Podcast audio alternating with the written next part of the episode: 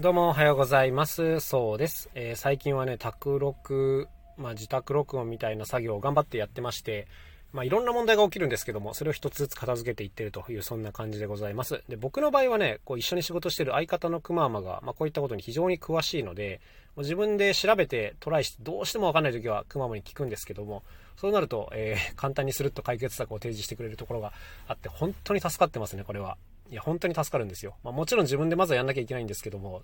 どうしてもわかんない時ってありますね。で、例えばね、最近、こう事務所でちょっと音の小さめの楽器の音を取ってたんですね。で、そういう時にマイクをね、コンデンサーマイクっていう、まあ、なんていうんですかね、繊細なマイクを使って撮るのが、まあ、基本なんですよね。で、それでやってたんですけど、なんかね、こうブーンっていう要するにノイズみたいなものが入っちゃうんですよ。で、最初はですね、音が小さい楽器でちょっと感度を上げてるんで、まあそれでこうノイズが出てるのかなと思って、まあいろいろやったんですけども、結局ちょっと専門的に言うと、えイコライザーというエフェクターを使って、まあ、ちょっとその変なのが鳴ってる帯域を削るっていうので処理したんですけども、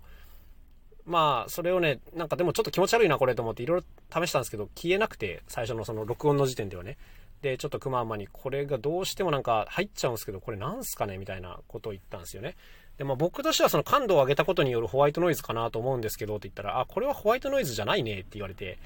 で、これはその空気中のノイズを拾ってるんじゃなくて、ハムノイズって言って、なんか電気的なノイズだと思うっていうことをサクッと言われてですね、だから電源周りをちょっと整理したらっていうことを教えてもらったんですけども、その瞬間に、あ、なるほどねっていうことになりましたね。なんか僕が知ってるホワイトノイズと全然音が違ってたんで何かなと思ってたんですけど、要するにそれの名前がわかんなかったんですけど、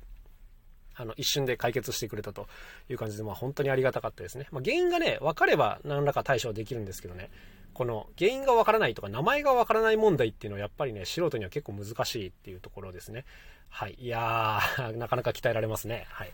で、あとはね、本当に初歩的なことを僕知らなかったなっていうことがあって、こうやってなんかいろんな録音をして、プレイバック聞き直しをしてるとですね、やっぱその再生機器がある程度なんかレベルが高くないと、もうわかんなくなるんですよ、違いが。うん、例えばこのスマホのスピーカーで、なんかちょっと違う2種類の音源を聞いてても、なんかあんまり違いわかんないじゃないですか。まあそういう話で、結構その微妙な違いを聞き取るには、高精度なモニターっていうのが必要になるんですね。まモニターっていうのは自分が聞き直す機器のことなんですけども、まあ、ヘッドホンであったりとか、あとはモニタースピーカーって呼ばれる、えー、ちゃんとそういう聞き取りやすいスピーカーっていうことですね。で、何かっていうとね、この、例えばパソコンにイヤホンを直接つないで聞くと結構いい音で聞こえるじゃないですか。なんですけど、うんとね、オーディオインターフェースっていうものを通して、例えばヘッドホンを挿すと全然音が違うんですよね。わかりますか？これ言ってること。パソコン直で聞くか、まあ、オーディオインターフェースを通して聞くかっていう話なんですけど、まあ、どちらもイヤホンとかヘッドホンで聞くっていう話なんですが、音全然違うんですよ。で、これなんでなんだろうなと思ったんですけど、まあ、くまくんに聞いてみたところですね、まあ、サウンドカードっていう、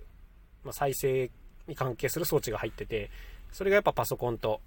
オーディオインターフェースでは全然質が違うと。で、パソコン、特に Windows オーディオとかで聞くと、すごい低いところの音域とかががっつり削られるから、その辺がそもそも聞こえないっていうことを教えてもらってですね、あ、なるほどねっていうことになりましたね。はい。これ普通に何かを聞いてる分にはさほど気にならないんですけども、やっぱこの録音してシビアに聞き直さなきゃいけないっていう環境では、あの、パソコン直で聞いてもダメっていうことなんですよね。でこんな基本的なことはあまり分かっていなかったですね。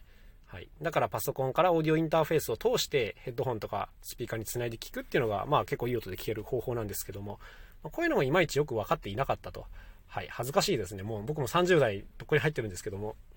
こんなことを知らずに生きてきました。まあ何事もね、勉強ですからね、ちょっとあの恥をかきながらこう練習していくしかないんですけども、まあでもやっぱね、こう、やっていくとなんでこうなってんだろうなっていうのがたくさんあって、それを一つずつ潰していくのは結構楽しいですね。なんか大人のお勉強という感じで、すごいこう一個一個は体に入るんですけども、はい、勉強させてもらってるなという感じです。で、調べればやっぱりね、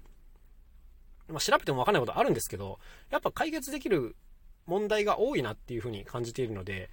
なんか、なんていうんですかね、ああ、わかんない、もうほっとこうじゃなくて、一個一個潰していくのがやっぱ大事なことなんだろうなという、そんな感じでございました。まあ、とにかく音と毎日戦っているという、そんな感じでございます。それではまた明日お会いしましょう。さようなら、そうでした。